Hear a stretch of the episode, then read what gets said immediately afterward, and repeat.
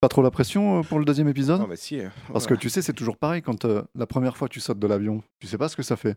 Eh non. Donc t'as pas vraiment peur. Non. Par contre, la deuxième fois, tu sais qu'on attend de toi des résultats. Je suis en train de te foutre la pression.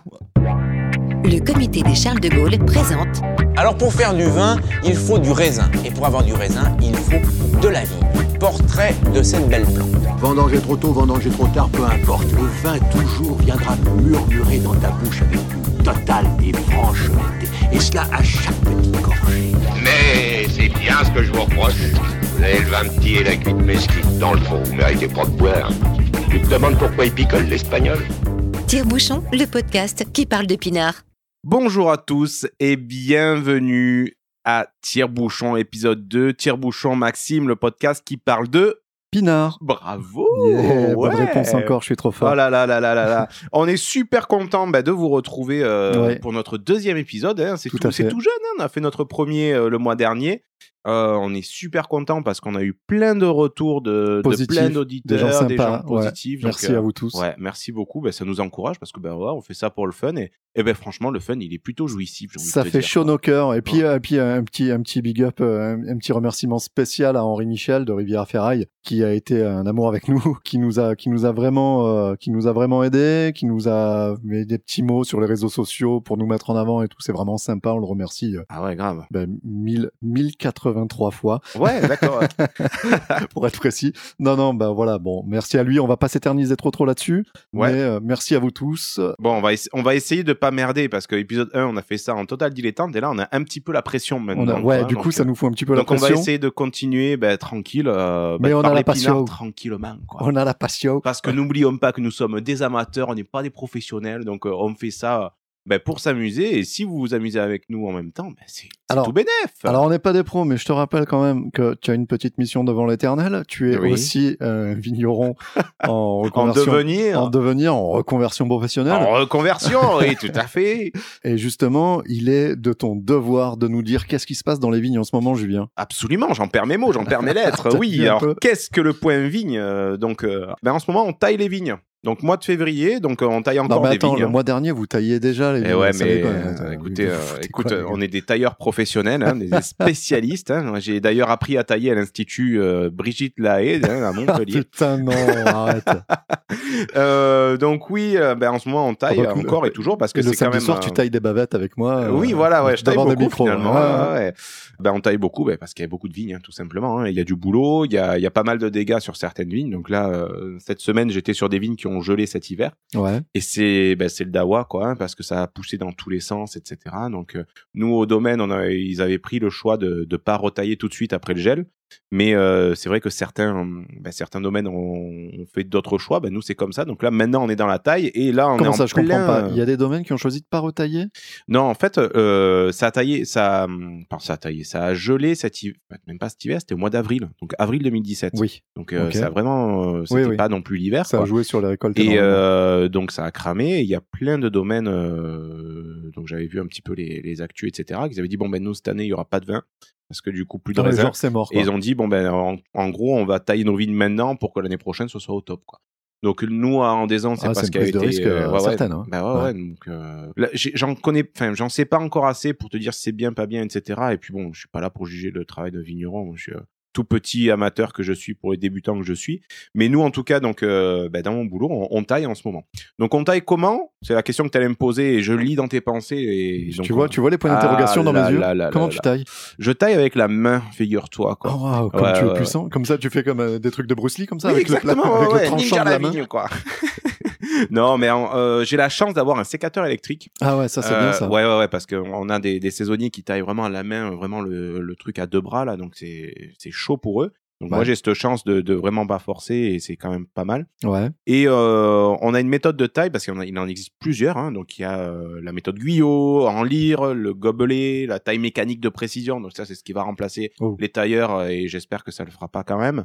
Et nous on, on taille en cordon de Roya. Alors en fait le cordon de Roya Explique-moi, en c'est fait. Explique-moi ce que c'est que le cordon T'imagines royal. une vigne euh, avec un fil de fer. Je dois fermer les yeux pour Oui, imaginer ferme ou- les yeux, je les yeux. Tu imagines une vigne avec des, Ouh, avec des souches. Tu la vois, la souche. Donc, et il y a un fil de fer, en fait, qui a environ 60 cm. Ça aussi, c'est normé par le cahier Ouais, des charges, hein, des, le fameux. euh, des, des codes du Rhône.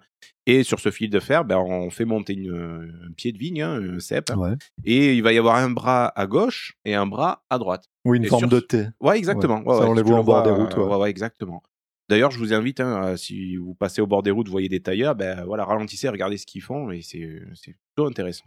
Et donc, on va garder sur le côté gauche trois, trois morceaux de sarment, D'accord. qu'on va appeler des coursons, et sur la droite, ben, trois également morceaux de, de sarment qu'on va appeler coursons. Donc, en gros, on va avoir six coursons.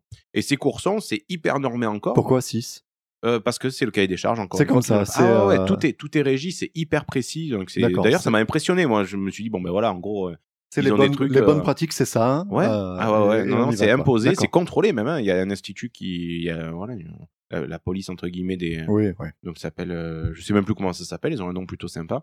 L'INAO. Le Voilà. FBI. Ouais, ouais, le. FBI de la vigne. Donc ils passent et peuvent euh, voilà, foutre des amendes et tout. Quoi. Bon bref.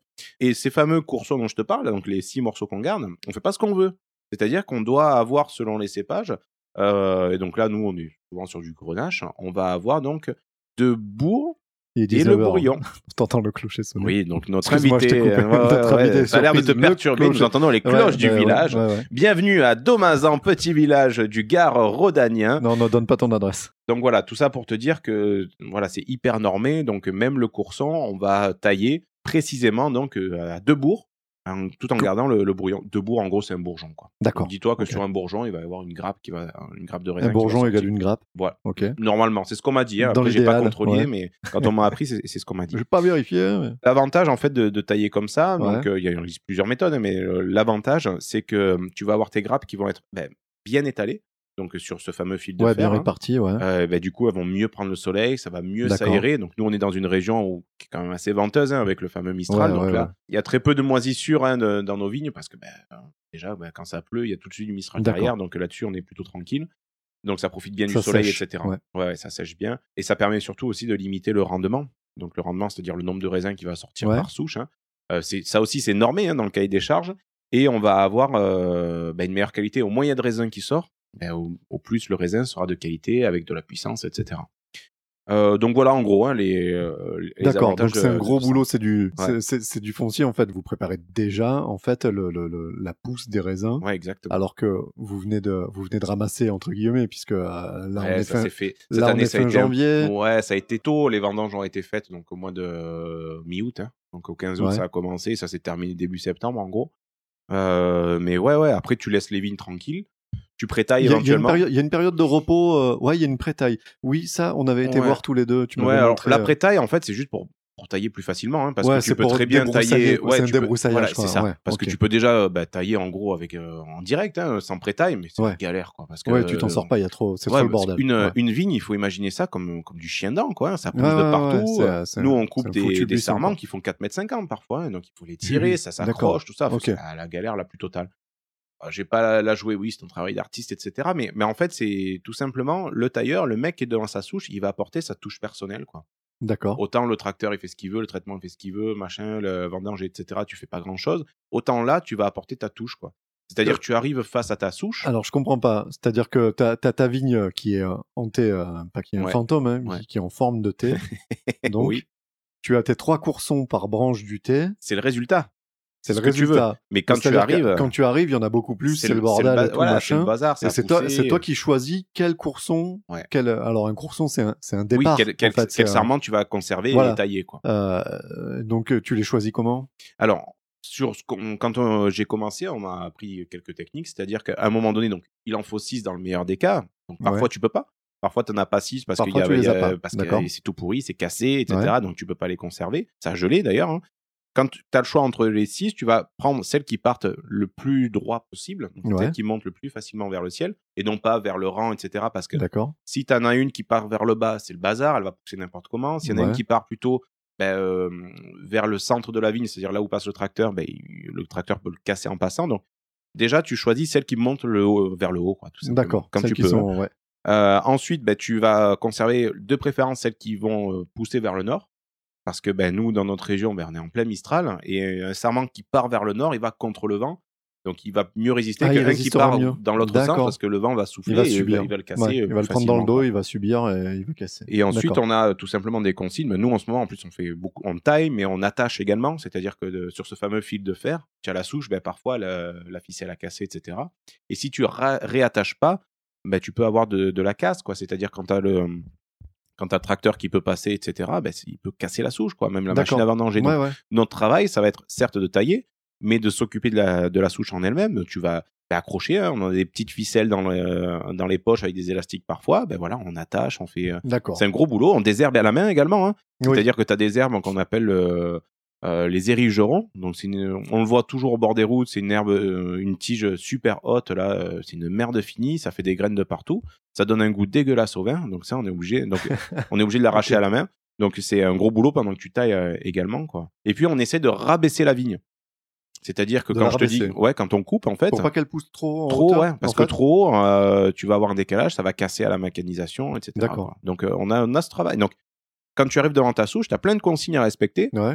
Bon, j'ai galéré au début, hein. euh, moi, j'avais la pression. En plus, au début, je travaillais qu'avec le patron, donc bon, il était cool, il m'aidait, etc. Mais après, quand les saisonniers euh, chevronnés sont arrivés, qui vont à 2000 à l'heure, je Ouais, peux te ouais, dire que te tu mettent une oh, pile, quoi. ah, Ouais. Et en plus, ils te mettent une pile alors qu'ils ont des sécateurs à main, ils galèrent toute la journée. Et toi, t'as le truc électrique high-tech, etc. Genre, tu es un J'arrive petit- à peine à es les rattraper, quoi. et- Ah ouais, ouais, donc là, franchement, euh, bon, j'arrive plus ou moins à tenir le rythme, mais bon, je suis, je suis loin d'être encore un quoi. spécialiste, Ouais. Bah, par ça, rapport ça à viendra, ça viendra, j'en doute. Mais, J'ai euh, mais voilà, enfin, en tout cas, moi, je- ça, me passionne, quoi. hein. Mon, mon revirement de situation professionnelle, ben, enfin, je le regrette pas, quoi. De, de- Ouais. Là encore, euh, hier, il y avait presque 20 degrés dans les vignes, tu es en plein soleil.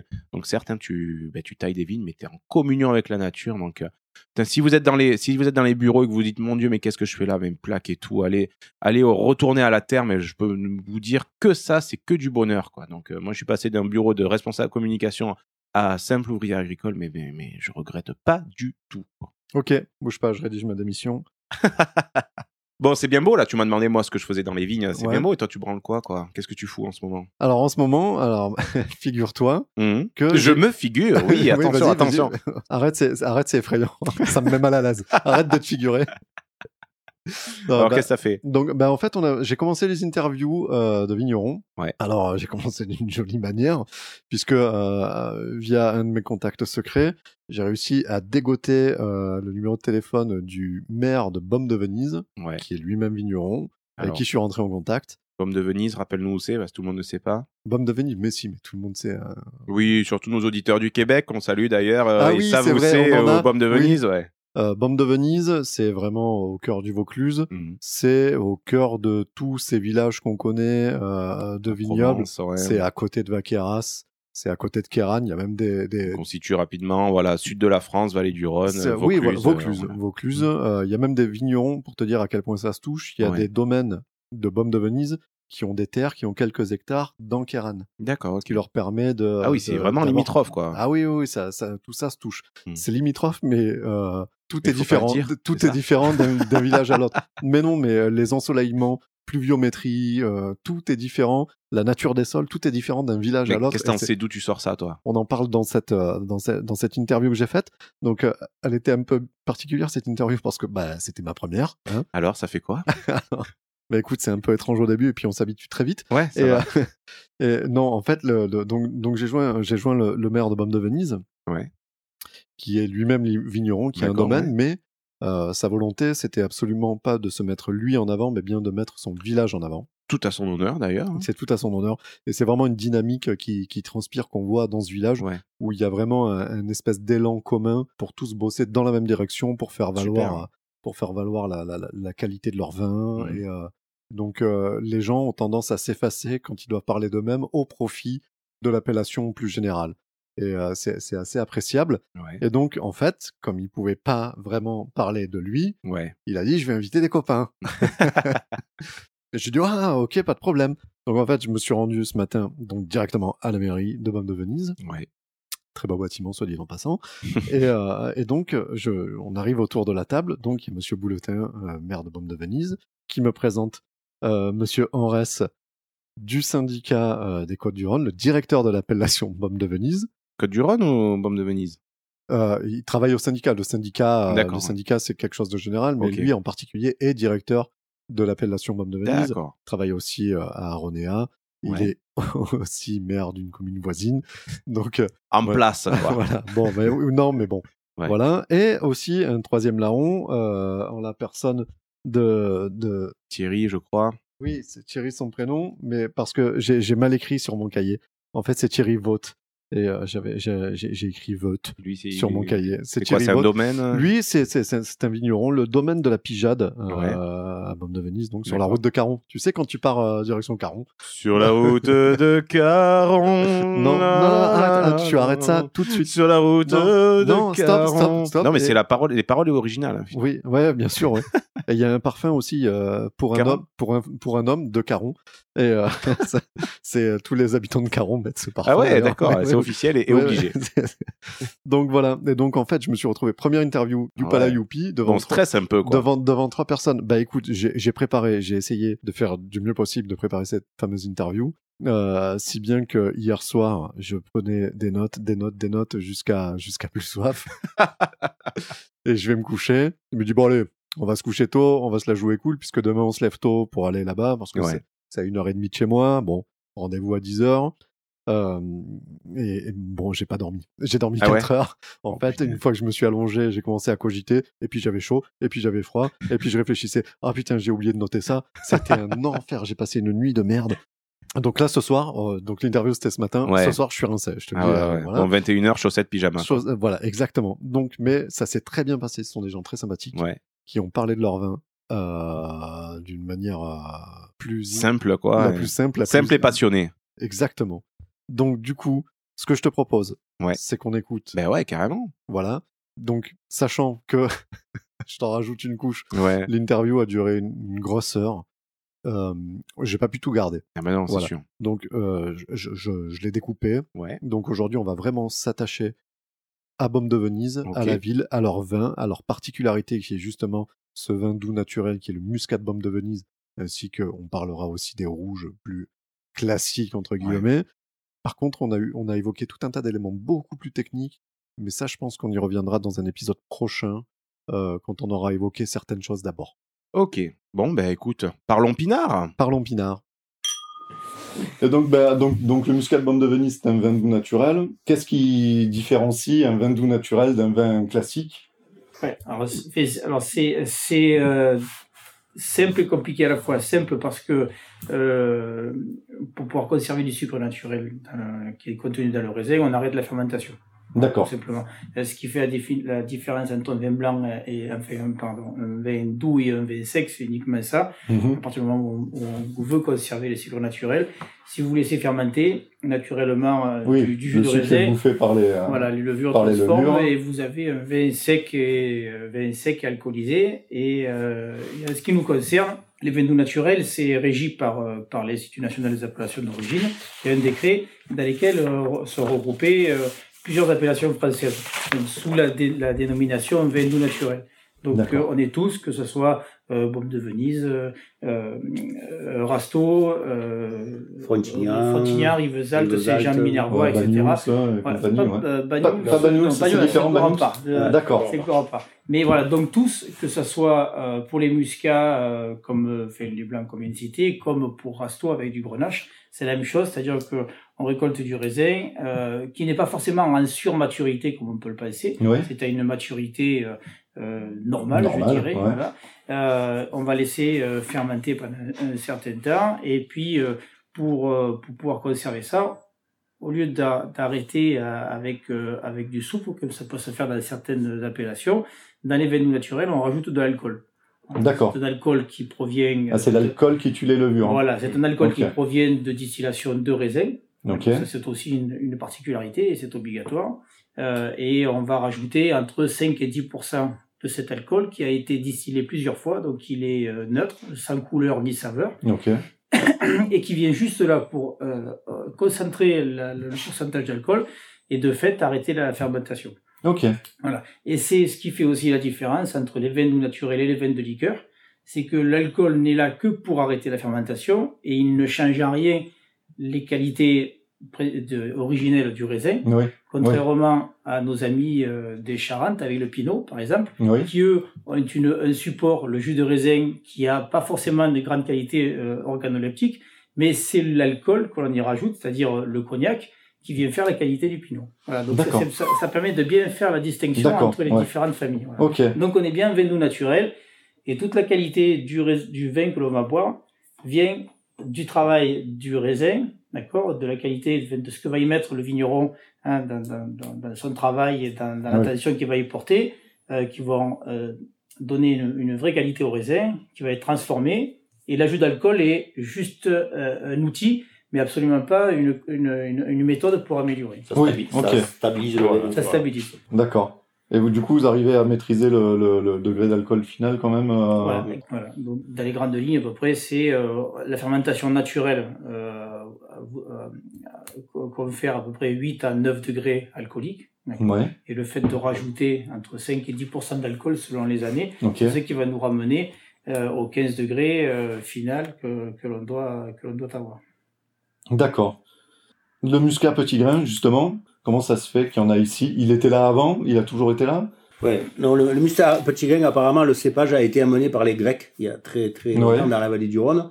Donc on, on en trouve quand même un petit peu de, de partout. Mais nos collègues, on en parlait tout à l'heure, des, euh, des PO, fait des Pyrénées orientales, Oui. ont du muscat petit grain, mais aussi ils associent le muscat d'Alexandrie. D'accord. Et euh, donc il faut à peu près moitié-moitié, ou enfin suivant les domaines, euh, on, on est sur les grandes lignes. hein. Mais par contre, la caractéristique de Baume de Venise, c'est que nous, on est 100% muscat petit grain. D'accord. Pour, Ok. pour, pour vinifier le, le vin doux. Sinon, le muscat petit grain, peut, vous, vous en trouvez en, vous pouvez en trouver en Alsace. Non, mais je parlais en de la blanc- région parce que sec, du ouais. coup, on a l'impression que, enfin, pour euh, tout ce qui est vin rouge ou même blanc, les- on a des cépages qui sont adaptés à la région parce qu'il faut Ouais. encaisser la chaleur et peut-être le vent aussi, tout ça. Et donc, j'avais l'impression que le muscat, c'était pas, c'était pas Alors- endémique de la région comme peut l'être je- euh, je le, grenache ou la Je syrah. pense qu'il y a une originalité parce que euh, Baume de Venise a, vraiment un microclimat. Ouais. Hein, euh, on est vraiment sous la protection des dentelles de Montmirail. On est vraiment au sud de, du, dentelles. De fait, on a une pluviométrie qui est un peu plus euh, faible que les villages autour. Mais même à, à 5 km, Vaqueras, on n'a pas la même Ouais. pluviométrie qu'à Vaqueras. On a, euh, euh, de fait de l'exposition euh, euh, sud, un ensoleillement qui est très important. Et au moment des, et au moment de, des vendanges, et surtout euh, les quelques semaines qui précèdent, cette, cet ensoleillement et cette chaleur hein, qui peut se qui peut se diffuser sur sur nos parcelles avec euh, avec un terroir avec pas mal de, de fait qui est sablonneux mais avec des bases euh, d'argile de calcaire hein, donc on a un rayonnement qui est important même la nuit euh, on a souvent parlé des, des galets sur Châteauneuf du Pape Oui. hein, qui rayonnent qui rayonnent la nuit euh, on a un peu ce, ce, ce principe-là en, en étant adossé à la colline de Baume. Euh, ça, c'était surtout vrai, euh, euh, ça, ça aujourd'hui, mais le, terroir- le, le territoire s'est un petit peu étendu. Mais quand les papes étaient en Avignon, avec la muscatière qui était essentiellement sur, le, sur la colline, sur le flanc de la colline, Ouais. Et c'est ce qui, je pense aussi, a, a, a, a bâti un petit peu cette histoire, c'est que c'était vraiment des conditions euh, euh, importantes pour avoir une maturité euh, qui soit là assez tôt. Parce que la problématique du, du, du muscat, c'est que c'est un cépage qui euh, arrive à une certaine richesse en sucre, mais si on, il faut attendre relativement longtemps pour pouvoir, euh, Mm. pour pouvoir le ramasser, euh, après, avec la météo que nous avons ici, les orages, etc., on peut avoir euh, de, de- des maladies qui se développent. Et si on attend trop longtemps dans le temps, on, risque de moins avoir de, de, récolte. Donc le fait d'avoir cette exposition particulière, le muscat est, mûr assez tôt. Et, euh, donc, on, on- on- c'est une particularité. On, on planterait les mêmes muscats pour en faire les mêmes choses euh, un petit peu plus loin. On n'arriverait marcherait pas à pas. avoir ça. Parce Ça qu'on a marcherait cette, pas. cette D'accord, il y a exposition. vraiment. euh, C'est lié au microclimat. On pourrait très Ok. bien le, le cultiver ailleurs, mais on n'aurait pas le même résultat. D'accord. Et je sais pas si c'était assez On clair. n'arriverait pas à la même maturité, on n'arriverait pas, on pas au à même taux de sucre quand on le. C'est ça. Et les, et les anciens, euh, on retrouve quelques plants, mais qui étaient, pour avoir une, une- l'exposition euh, optimum, hein, plantés des, dans les murs, Mmh. planter des plants de vigne dans les murs, et ça, ça, se- ça s'est allé euh, vraiment D'accord, des plantes, euh, sud, voilà. Pour rebondir sur ce que dit Jean-Paul, euh, la commune, euh, au travers de- de- de- de- d'une association qui s'appelle le Plateau des Courins, est en train de réaménager le, le haut de la côte. Ok. Et euh, avec le conservatoire et quelques vignerons, on va recréer ces plantations d'origine, c'est-à-dire en bancao, dans les, dans les murs, comme euh, et ça c'est Jean-Paul qui l'a. Euh, on voulait euh, donc on a réhabilité des, des vergers d'olivier. On voulait planter des plantes donc euh, de muscat noir puisque c'est le, muscat d'origine, c'est muscat noir. Et Jean- Jean-Paul a eu la bonne idée de reprendre les anciennes plantations carrément dans les murs. D'accord. Donc le plan était planté à, à inclinaison de 30% à peu près de- dans le mur, carrément. Ouais, les les sarments euh, étaient, euh, tu sais, euh, contre, Oui, oui, le- c'est- contre le mur. donc ça pouvait bénéficier de, de, d'un bon ensoleillement et, de, et de la et du rayonnement et, et du, du rayonnement rayonnement, aussi ouais. euh, Des clairs. de chaleur. Mm. Et la particularité aussi du, du, du cépage du muscat, c'est que c'est des petites grappes. Euh, Ouais. C'est pour ça que ça s'appelle petit grain, mais aussi les grappes sont très boudinées. De fait aussi, ils ont besoin d'être bien exposés et bien aérés pour que dès qu'il y a de l'humidité, elles puissent s'évaporer rapidement. Parce que sinon, si vous laissez de l'humidité là au milieu, ça pourrit rapidement. Donc D'accord. voilà, c'est euh, c'est euh, avec le temps, ils ont compris qu'il fallait leur- lui donner euh, toutes les chances de pouvoir de pouvoir mûrir. Donc ça, ça se fait au niveau, euh, c'est quand vous enlevez de, de, de la feuille en fait pour bien l'exposer, pour bien aérer, Voilà. Les vendanges vertes. on maîtrise euh. les rendements, donc euh, Ouais. a- on- avec des rendements très faibles. Ouais. On est au- on est autour des, des 28, euh, 28 hectolitres, enfin 25, 30. euh, Ouais. on, on adapte hein, un peu chaque année. Mais c'est des, ce sont des faibles rendements par rapport aux appellations euh, aux alentours. Plus classique, ouais. ouais. Euh, j'ai lu un truc aussi qui avait euh, justement que, le, que le- les parcelles, la surface cultivée avait été vachement étendue après le gel de 56, vu que les oliviers avaient laissé de la place et les abricotiers aussi. ben, ça a été vraiment le départ de, de, de la vigne ici, hein, parce Mhm. qu'avant, euh, il y avait euh, d'autres euh, productions, Mhm. euh, notamment des abricots, euh, plutôt la Phare, la Roque, Suzette, euh, il y avait beaucoup d'abricotiers. Ici, c'était les oliviers, puis après, il a fallu remplacer. euh, bon, c'était adapté aussi, ces cultures étaient adaptées Oui. à la situation de l'époque. Et là, quand il y a eu le gel de 56, oui, il y a beaucoup de vergers d'oliviers qui ont, qui ont été euh, qui ont été carrément arrachés et remplacés euh, par... euh, voilà, remplacés par la vigne. C'est vrai que les exploitations étaient, étaient très diversifiées avant. ouais. Euh, moi, moi, que j'ai repris l'exploitation de mes parents, on avait des cerisiers, des burlins à moyenne, des tardives, des blanches, on avait des, beaucoup effectivement d'abricotiers, on avait des raisins de table, on avait des raisins de cul, on avait des... enfin, Les voilà. abricots, c'est pas la première fois que je l'entends, ça doit bien marcher, ça doit bien se caler au niveau des saisons peut-être parce que Euh, je- ouais, c'est- ça fait plusieurs, juillet, c'est un peu plusieurs euh, vignerons ouais. que j'entends, ils disent bon ben là on s'occupe des abricots, là on s'occupe des une vignes. hein, là. période plus creuse euh, au niveau de, de la vigne. Ouais, Et, euh, mais sur Beaume aussi, il y a tout ce qui était à la, enfin, oui, qui est toujours à l'arrosage du canal. Euh, il y avait beaucoup de, de fruits et légumes aussi. Ouais, Donc, le ce qui était ouais. plutôt pleine, c'était fruits et légumes, primeurs, euh, enfin, melon, tomate, un peu, un peu tout ce qu'on peut. hein. Et dans les coteaux, tout ce qui était appellation. Et effectivement, donc, euh, si on, si on peut dire un mot sur la, la cave et les caves un peu autour, oui, elles ouais. ont été créées en, en 56, que ce soit la cave de, de Baccarat, de Gigondas, à cette époque-là. Euh, alors, est-ce que c'est dû au fait du gel Ah, sûrement, quand même, hein. direct euh, du gel, oui, sûr. Et puis petit à petit, les exploitations, euh, au fil du temps, se sont transformées pour se consacrer aujourd'hui, enfin à 80% souvent à- au niveau de la viticulture. Quoi. Donc au début il y avait qu'une seule grosse coopérative? Avant 56, il n'y avait pas. Il y avait rien. Il y avait Avant pas. 56 il y avait rien. Non, non, c'était des. euh, si on reprend l'exploitation de, de mes parents, euh, euh, ils vendaient ces raisins en négociant de Châteauneuf-du-Pape.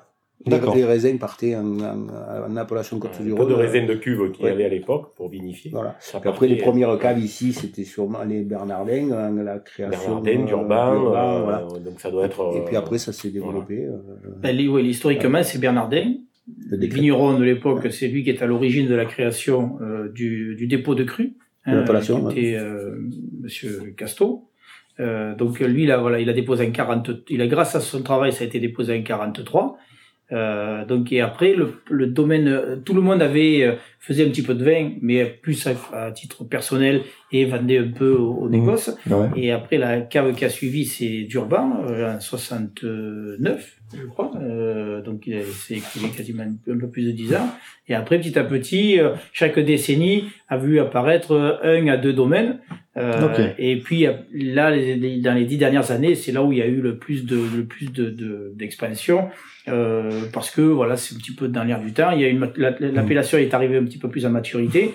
Parce que, que ça soit le Muscat qui était en 43, mais après, il se faisait des côtes du Rhône puis Côte du Rhône Village, etc. Et on est passé cru, en, nous sommes 2005, passés cru en 2005. Donc, ce qui fait que, voilà, tout ça, c'est euh, l'appellation arrivant à maturité les euh, des enfants qui ont grandi, notamment beaucoup, euh, dont les vignerons, les parents étaient vignerons à la cave coopérative. Euh, cette appellation devenant un peu plus porteuse Ouais. et, et avec de l'avenir, ben, les enfants arrivant en ayant fait des études en viticulture et en onologie, petit à petit, certains se sont, euh, se sont, se sont installés et, euh, et ont créé leur propre unité de vinification, leur propre domaine. Voilà. Ça correspond à tout un mouvement qui a. L'appellation est, est, est démarrée de- de- d'une paire de vignerons au départ qui a, Ouais. J'avais vu 45 rétroactif à 1943. Voilà, c'est, euh, voilà. c'est- c'est possi- c'est légal ça C'est autorisé Mais il faut croire, parce Ouais, que ça a été. Et Et donc après, il y a eu euh, la, coopérative, la coopérative qui a été créée, eh ben, parce que c'était pas tout le monde qui pouvait créer son propre oui, domaine, la euh, faire les ouais. investissements qu'il fallait. Donc euh, il y avait eu un regroupement de vignerons au sein de la cave euh, coopérative. Et puis après, petit à petit, ben, les choses se font. Et voilà. Et au niveau quantité, c'était vraiment infime. Comme, euh, Ouais. enfin, Ouais. c'était des- il y avait des, des, déclats de- des déclarations de récolte de, de, de, de 2 hectos, par exemple. Où, enfin, les, les- La première année, moi je, je me souviens de ça. un- un- donc, il y a eu le gel en 56, ils se sont regroupés pour faire euh, pour lancer la coopérative et en 57, il a été vinifié 400 kilos de muscat Oui, oui. à la coopérative. hein. Ouais, ouais, non, ouais. Ouais. Ouais, ouais, ouais, ça, Donc, euh, ça a quatre démarré hectos, tranquillou. Ouais, 4 ouais. hectos, en fait. euh, C'est ça. Et ce qui est à noter égal, c'est le, c'est le pharmacien du village de, de, de Baume de Venise qui a, qui a participé à la création de la cave de, D'accord. la cave de Baume. D'accord. Donc c'est rassurant quand même, on, diabolise Si le, parfois pharma- le vin, là. si le Si pharmacien. c'est un pharmacien qui, euh, qui, qui aide à la- à l'installation, euh, Et, euh, et à tout hasard, vous avez dans vos archives euh, des, des bouteilles de 43, justement, de la première appellation qui traîne. euh, Il en reste euh, Pour la relique, c'est un peu compliqué aussi. Ceux qui en ont, ils le disent pas trop. Ils- Ah, elles sont cachées, elles sont planquées. Donc, je sais pas si euh, ça, ça, ça se garde, ça doit être bon encore, ça ou? Ouais, dans la mesure où c'est muté, en général, ça, ça traverse quand même Ouais. pas mal le, le On temps. va, on va, on être sur des notes complètement différentes Ouais. des vins euh, Oui, oui, oui. plus jeunes, mais euh, on va des, des, des notes de confit, de, euh, vraiment madère, madérisées, ou des, mais D'accord. ça, ça tient euh, très très longtemps le muscat. D'ailleurs, le, le muscat, c'est c'est un bon moyen, et c'est pour ça qu'on l'emploie souvent pendant- pour, pour les fêtes, pour les événements. Oui. C'est-à-dire qu'aujourd'hui, quand vous voulez souhaiter une naissance, un mariage ou un événement particulier, euh, quand vous offrez du vin rouge, euh, même si c'est du baume de Venise, euh, quand vous avez passé les 20 ans, euh, Mm. bon, après c'est un petit peu la, la roulette russe quand même. hein. Ouais, ouais, ouais. Alors que si euh, Ouais. vous euh, offrez euh, du muscat, quand vous l'offrez pour la naissance, il aura tout euh, le loisir de pouvoir ouvrir pour fêter sa retraite quand, euh, quand il sera en âge de travailler, parce que le, le muscat peut, peut Ça traverser euh, les ça décennies vieillit, sans euh, aucun Très problème. très bien, Ouais. d'accord. Ben voilà, il y a, y a, il- c'est riche, euh, c'est riche en sucre et en alcool, euh, et donc il y a tous les éléments réunis pour, s'auto-conserve, pouvoir- pour, pour se conserver. Ouais, ouais. Donc je reviens sur la, la phrase qui était citée euh, sur le site internet après 20 ans d'efforts qualitatifs. C'est-à-dire que moi, ça me renvoie à une discussion que j'avais eue avec un vigneron euh, du côté de Sainte-Cécile-les-Vignes qui me disait ben, du temps de mon grand-père, je faisais les vendanges, il mettait tout dans les cuves, il partait deux, trois mois à la chasse et il revenait, il y avait du vin. et, euh, et, et en fait, euh, tout a évolué en 20 ans. J'ai l'impression que moi, même encore quand j'étais gamin, euh, on allait chercher à la cave des bouteilles 5 étoiles Mmh. par Ouais. caisse. et et j'ai l'impression, je sais même pas si ça existe encore les bouteilles 5 étoiles. Et, en fait, il y a, il y, a, il y a tout un, y a, c'est ce que je ressens moi, hein, mais une espèce de prise de conscience. À un moment, les gens se sont dit bon, on va peut-être arrêter de, de, de faire n'importe quoi, ou on peut plus faire comme avant parce que ça évolue. Et puis, euh, et Parce puis, que les euh, gens évoluent aussi, parce que le monde évolue aussi. Et à l'époque, il y a 30 ou 40 ans de ça, on faisait des vins de grande soif. Maintenant, on ne pourrait plus se permettre parce que Oui. les gens font attention à ce qu'ils consomment. oui, voilà, il y a aussi. Euh, Euh, et donc, euh, problème de ça santé a publique. fait que nous aussi, en tant que vignerons, on s'est organisé pour euh, faire de meilleurs produits avec des rendements raisonnables. Avec, euh, voilà. s'adapter à la, à, la, à la clientèle et au mode de vie, parce que même on parle des vins qui ont évolué, mais la nourriture euh, a changé aussi. On, on mange pas, on mange pas la même, enfin, euh, oui, voilà, euh, de la même manière aujourd'hui qu'il qu'il y a 25 ans en arrière. Si il y vous avait une reprenez les notion repas de- d'aliment. Il y avait une notion de le, le vin et le vin était euh, faisait partie de l'alimentation. C'était un vin aliment, oui. D'où des vins relativement légers. Euh, et donc euh, il y avait pas une, c'était pas encore euh, le vin plaisir. On, a- on prenait du plaisir à boire du vin, mais Oui, à part quelques rares endroits, c'était plus pour la consommation courante. Et petit à petit, les, les choses ont changé parce que là, il y a ce moment-là, on parlait pas de santé publique, hein, on, et- et on parlait encore moins d'alcoolémie au volant, etc. C'était pas Ouais. du tout le, le sujet. Quand euh, la prise de conscience, s'est faite parce que petit à petit, on a commencé à, à, à récupérer euh, la commercialisation. C'est-à-dire que du temps où les gens, où les raisins étaient vendus, euh, c'était une chose. Donc on n'avait pas la finalité, on n'avait pas le plaisir de commercer avec ses propres clients. Et petit à petit, c'est revenu parce que les clients justement ont demandé à avoir euh, leur petit producteur ou, euh, ou la, la coopérative de Baume. La coopérative de Baume a été une des précurseurs dans à avoir un caveau euh, au bord de la route et, et à avoir une, une activité commerciale importante euh, à, en vente En direct. directe. En vente directe.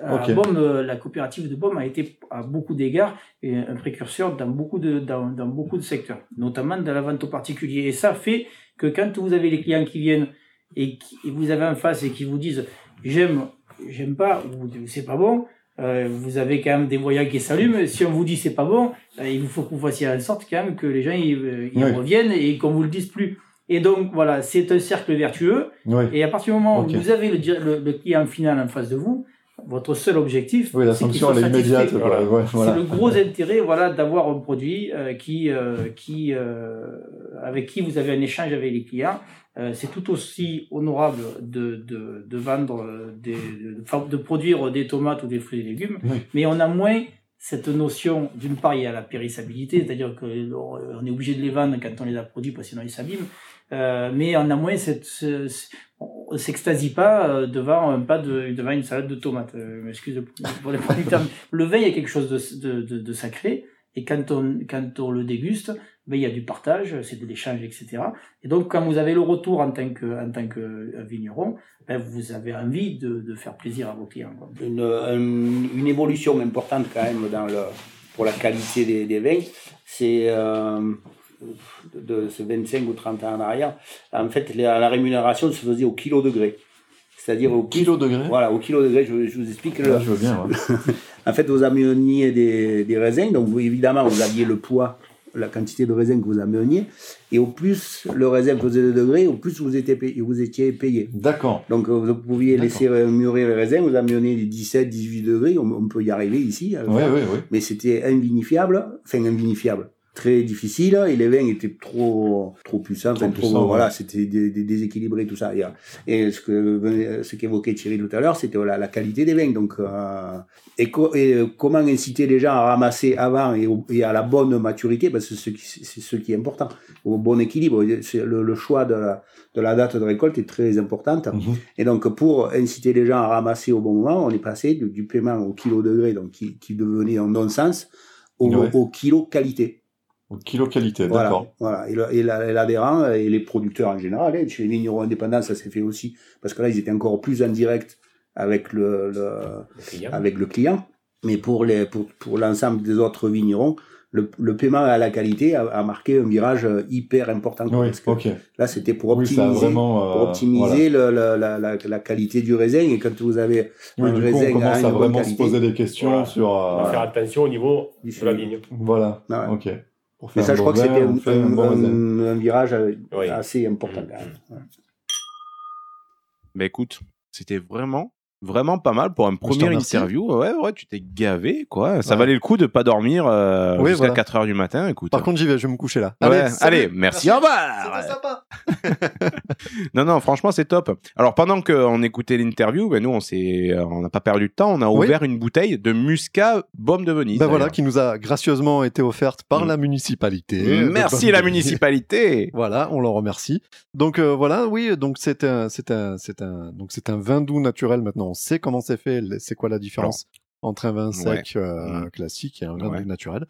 Euh, donc fait à base de muscat petit grain, qui a vraiment une spécificité à Venise. Donc muscat petit, petit Mus- grain. Ouais, c'est quoi Muscat Parce que c'est muscat, que- oui, bah muscat. Je crois que c'est presque c'est la marque cépage. Muscat, quoi. Non, ah, un bah cépage, ouais. ok. C'est un cépage. On, l'avait déjà rapidement évoqué euh, dans le premier épisode.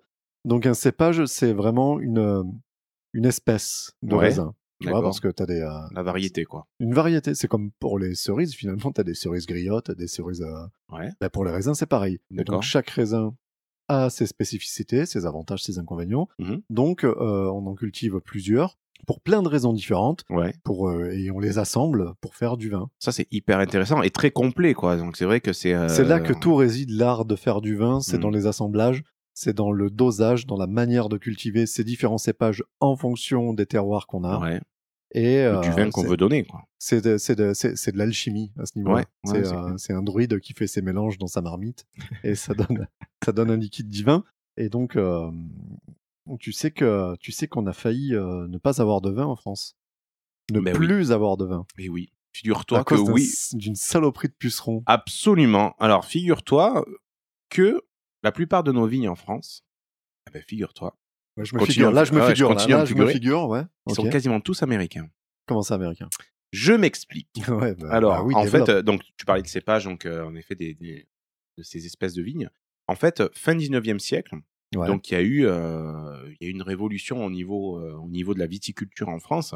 Alors, parmi les recherches que j'ai menées, donc bon, il y a plusieurs dates hein, qui, qui sont données, donc, mais en 1863, Ouais. il y a eu un- une maladie mystérieuse qui s'est développée dans un petit village du Gard qui s'appelle Pujol. Alors, ce qui est très Ah, c'était à rigolo. Pujol. Ah ouais, ce qui est très Ah rigolo, c'est à 10 km C'est à d'ici. 10 quoi. km d'ici, ouais. Donc c'est très rigolo. Donc euh, maladie mystérieuse dans le Gard, donc ils n'ont pas trop su ce que c'était, etc. Donc ils ont fait venir des, euh, des spécialistes de Montpellier, hein, donc de l'Hérault, etc. D'ailleurs c'est très rigolo si vous voulez aller euh, fouiller un petit peu. Donc euh, le rapport donc de, de, de ces chercheurs qui sont allés en Provence justement pour pour, Il y a des écrits voir- de l'époque Ah, il y a des écrits, ouais, ouais. Ah, putain, Donc, euh, bien les euh, avoir. donc euh, bon, là je l'ai pas noté, mais mais on dirait l'évangile de l'Apocalypse, quoi. Euh, donc je suis prophète de malheur, etc. Ah non non, mais c'est vraiment écrit, voilà, en, en français du 19e siècle, c'est hyper rigolo, quoi. Enfin, sauf que c'était pas drôle parce que en fait, il y a une maladie qui s'est développée qu'on appelle le phylloxéra. Donc le phylloxéra, qu'est-ce que c'est? Ben, c'est une espèce de petit puceron, une espèce de petite merde qui allait sur les vignes et qui faisait dessécher la, la feuille et qui faisait mourir les vignes. Donc en fait, les vignerons de l'époque se sont rendus compte que ben, ben, leurs vignes mouraient au fur et à mesure. Donc je t'ai dit en 1863, mais en 1880, trois quarts du vignoble français est atteint. Donc c'est-à-dire qu'au début, c'était juste très local, hein, donc la Provence, le Languedoc, Ouais. etc. Il y a un deuxième front qui s'est ouvert vers Bordeaux, et en fait, les trois quarts de quelques années plus Carnage. tard, ah, Carnage carnage, carnage. Et ils se sont rendus compte que euh, c'était donc un petit puceron, donc ce fameux phylloxéra, qui venait de, de vignes qui avaient été implantées en France, mais des vignes américaines D'accord, des, donc, cép- des cépages. des cépages des américains, cépages américains. Voilà, qui avaient été implantés en France parce que ces cépages résistaient mieux à une autre maladie qu'on appelle l'odium. Donc Ah, ils se sont dit, euh, les, les, les paysans de l'époque, bonne maison, je vais planter ça et puis c'est impeccable. Oui, sauf ouais, que ça a fracassé le vignoble français, donc plus de vin. D'accord. Un, un- un carnage, donc tu l'as dit, c'est vraiment un carnage. Donc ils ont essayé plusieurs choses hein, pour, pour lutter. hein. donc euh, voilà, on est en 1880. hein, euh, ils ont dit, bon, ben on va Oui, mettre des, produits. euh, Ah ouais, il n'y avait pas. Monsanto. Donc ils ont mis ben, des insecticides, ça n'a pas fonctionné. Ensuite, ils ont essayé de carrément d'inonder les vignes. Donc de noyer les vignes. Donc euh, dans certaines régions, ça a marché parce que ça s'y prêtait, mais dans d'autres, ça ne marchait pas. Donc ils se D'accord. comme ça, on va noyer ce puceron. Là, après, ben, ils ont vu que rien ne marchait. Ben, Il y a des charlatans qui sont arrivés, hein, un petit peu dans leur carriole, en disant voilà, vous, vous allez faire trois prières, vous baladez le, en rouge et ça va marcher. Quoi. Donc, ça, il y, a, il y a eu des charlatans qui se sont fait des, des, des roupettes en or par rapport à ça. Et la meilleure solution qui a été trouvée, et donc, c'est le greffage. Le greffage. Ouais, c'est-à-dire que c'est là que c'est rigolo, c'est que en gros cette maladie, elle vient de, de vignes américaines. Ouais. Eh ben, on est allé chercher des vignes américaines qui étaient eh ben, immunisées Naturellement, de, voilà, ouais, de ce puceron. Donc on est allé chercher des vignes en Fran- de- américaines pour les planter en France. Ouais. Et là on se dit bon ben voilà, comme ça au moins il y aura pas le phylloxéra. Le problème c'est que ça donnait du vin foxé. Est-ce que tu sais ce que c'est le vin Foxé. foxé? Alors, est-ce que c'est un rapport avec le renard? Ouais, exactement, puisqu'en gros ça donnait un vin qui avait un goût d'urine de renard. Ah ouais, ouais. Donc c'était pas rigolo, ouais. hein, c'était Enfin, pas très ça- folichon, quoi. Donc là, ils ont dit, bon, mais non, cette bravo. solution, elle Alors, est Après Roupette, on a folichon. Folichon, c'est mal. tu Ça fait l'hypopète, tu mais as j'ai un vocabulaire euh, du 19e siècle. Mais euh, ensuite, donc, ce qui s'est passé, qu'ils ont dit, bon, ben, en gros, des, des chercheurs ont dit, bon, ben, on va essayer de greffer ça, quoi. D'accord. Donc, euh, euh, la plupart des vignes qu'on a aujourd'hui, donc, on a ce qu'on appelle des porte-greffes, donc, c'est-à-dire vraiment des, des racines euh, ben, qui sont de- des vignes américaines, sur lesquelles on a greffé des variétés françaises qui n'étaient pas encore atteintes. Donc, en gros, toutes les vignes qu'on, quasiment, hein, qu'on voit aujourd'hui, donc c'est des laboratoires hein, qui ont développé ça, Ouais. sur leur catalogue, bah, c'est des, des porte-greffes américains avec des, euh, bah, des, des cépages français. Donc, nos grenaches, les syrahs, etc., bah, ils, sont, ils sont issus de, de, de vignes américaines. Donc, notre vignoble français, bah, il a été sauvé par, par les ricains. Donc, Ouais. ce qui il a été contaminé aussi par, euh, alors par la c'est- même source. C'est c'est pas faux, mais bon, mine de rien, les, les Américains nous ont nous ont bien aidé là-dessus. Ça me fait penser d'ailleurs à une petite chanson, si tu me Non, le non, pas de permets. Sardou, pas de Sardou. Je t'ai vu arriver gros comme un Oh éléphant. là là, mais toi t'es Shazam, tu connais tout. Vraiment, la première note, c'est pas possible. Alors là où c'est euh, c'est hyper intéressant, mais je m'y étais pas intéressé plus que ça euh, au porte-greffe, etc. Mais vu qu'à un moment donné, on s'est dit dans, dans notre conducteur, on va en parler. Ben, j'ai creusé la question et c'est vrai que ça a révolutionné le, ben, le paysage euh, viticole en France. Donc, Ouais. ben, du coup, trois quarts qui ont été atteints, donc tout a été euh, rasé, arraché, etc. Donc, tu as trois quarts de vignes en moins. Ce qui se passe, c'est qu'il y a une pénurie de vin. Donc, ça devient un petit peu le bazar. Alors là, surtout à cette époque-là, en Ah, France, ça devait être. ah, ouais, ouais, ça ouais. devait pas être. euh, il Donc, devait ce y avoir des émeutes dans les rues et tout. Attends, il y a plus de pinards en France, t'es malade ou quoi? Non, mais ce qui s'est passé, c'est qu'on a vu apparaître en fait bah, des fraudes. Des fraudes et, euh, et on a commencé à fabriquer du vin qu'on appelle frelaté. D'accord. Tu veux dire qu'il y avait un y a- Est-ce qu'il y a eu un espèce d'Al Capone français ou? Non, il n'y a pas eu d'Al Capone Non. français. Par contre, on a eu plein de petits roufions qui se sont dit bon, bah écoute, euh, ce qu'on va faire, c'est qu'avec une récolte de raisin, on va faire deux vins. Donc, c'est-à-dire qu'ils ont pris le marc de, le, le marc de raisin qui restait de la, la- du premier, de la première récolte. Ils ont rajouté de l'eau, Putain, ils ont rajouté du sucre et ils ont laissé fermenter. Ah putain, c'est Et dégueulasse. ça, a- ça a fait un vin quasiment dégueulasse. C'est même pas du vin, c'était de Ouais, ouais, un c'est de- mélange, une mixture ouais, qu'on a appelé la piquette. Et D'accord. donc la piquette, C'est ça, la piquette Voilà, la piquette, elle vient de là, quoi. Ah, c'est ça qui est, qui est d'accord. excellent, c'est que en gros à la sortie de la Première Guerre mondiale, parce que bon, voilà, en 14-18, ils avaient d'autres chats à fouetter que Ouais. que de s'occuper de leurs raisins. Euh, certaines régions, certaines parties, euh, certains vignobles se sont dit bon, nous, euh, ben, face au bazar qui est un petit peu partout, tout le monde fait n'importe quoi, on a envie un peu de protéger ben, notre savoir-faire, euh, nos raisins, nos vignobles, etc. Donc euh, il y a une loi qui a été votée en 1919, je ne sais plus exactement en quoi elle consistait, mais Ouais. qui, qui, qui réglementait un petit peu en disant bon ben voilà dans telle Ouais. région on va protéger ce savoir-faire etc faire un peu gaffe quand même. et qui a abouti en 1935 à la création des AOC donc les premiers AOC donc les appellations d'origine contrôlée D'accord. donc c'est dingue parce que tu te dis qu'à partir de de cette catastrophe qui a eu fin 19e siècle Ouais. bah, en gros, on retrouve des éléments euh, aujourd'hui donc sur le marché du vin français. quoi. Donc, euh, moi, ça m'a passionné cette petite recherche. En tout cas, j'ai trouvé ça euh, fort intéressant. Pour préciser, ça, ça se voit quand même. Ça se voit, cette porte-greffe. Et on voit que ça fait un bourrelet, donc que la greffe a pris à un certain niveau. Et c'est assez amusant. en C'est fait. assez amusant, Cette espèce de bourrelet, on ne ouais. savait pas à quoi il correspondait. Aujourd'hui, eh, ben, Mais c'est tu as quand même des vignes qui, des greffes qui fonctionnent pas. Donc c'est très rigolo sur des plantiers. Donc les plantiers, c'est des voilà des Ouais. vignes neuves dans lesquelles on a planté les, mais les nouveaux plants, les nouvelles souches. Euh, donc en gros la première année, donc ça fait euh, ça fait des serments, ça fait des feuilles. Et Ouais. parfois le la greffe a mal pris. Et on a le porte-greffe qui, qui donne en fait du son- son Qui, pousse tout seul, quoi. quoi. Ouais, en gros, voilà, le- en qui se débrouille tout seul. C'est ça. euh, Et donc ça, dès greffe, que tu vois ça, il faut absolument l'arracher tout de suite. Pour parce pas que, que ça contamine. Bah. En gros, ouais, s'il prend le, s'il prend le dessus du greffon, bah, en gros, c'est, foutu, quoi. Donc, euh, et donc, dégager, euh, quoi. si tu vois parfois, ben là, à la sortie du village, euh, peut-être qu'on ira faire une photo demain pour la mettre sur la ça page Facebook, bien, tout ça ça. bien.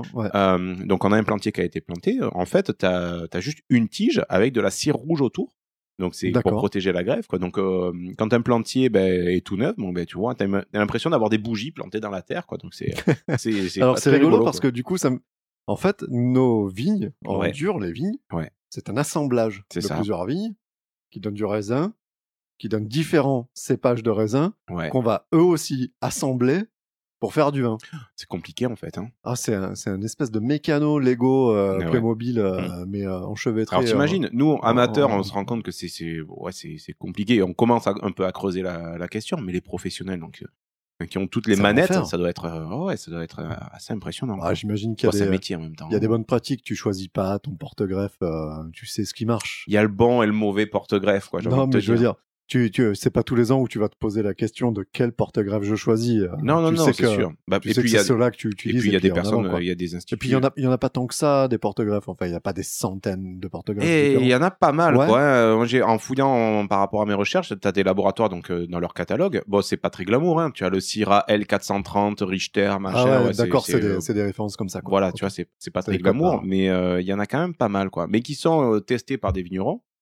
Euh, et ça marche, donc du coup, ils les conservent et ils replantent après derrière. Donc, euh, mais bon, ça, voilà, les, les cépages, c'est, c'est, passionnant, en fait, hein, par C'est rapport à- tout ça.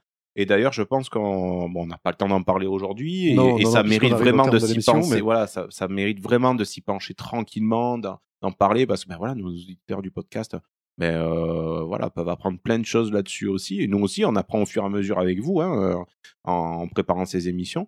Donc ouais, on fera, on fera une émission, peut-être même deux, euh, sur les cépages euh, avec des je te tests à l'aveugle même. C'est que la pas. prochaine émission, Ouais, on se fasse un petit, un petit épisode dédié, euh, peut-être uniquement au studio, on verra bien, ouais. euh, dédié vraiment à, à, à l'étude des trois cépages majoritaires Mhm. dans les Côtes-du-Rhône, à Ouais. savoir euh, la Syrah, le Grenache et, et le Mourvèdre. Allez, banco. Ok. Ben écoute, Maxime, on arrive au terme de notre petit podcast Ouais. épisode 2.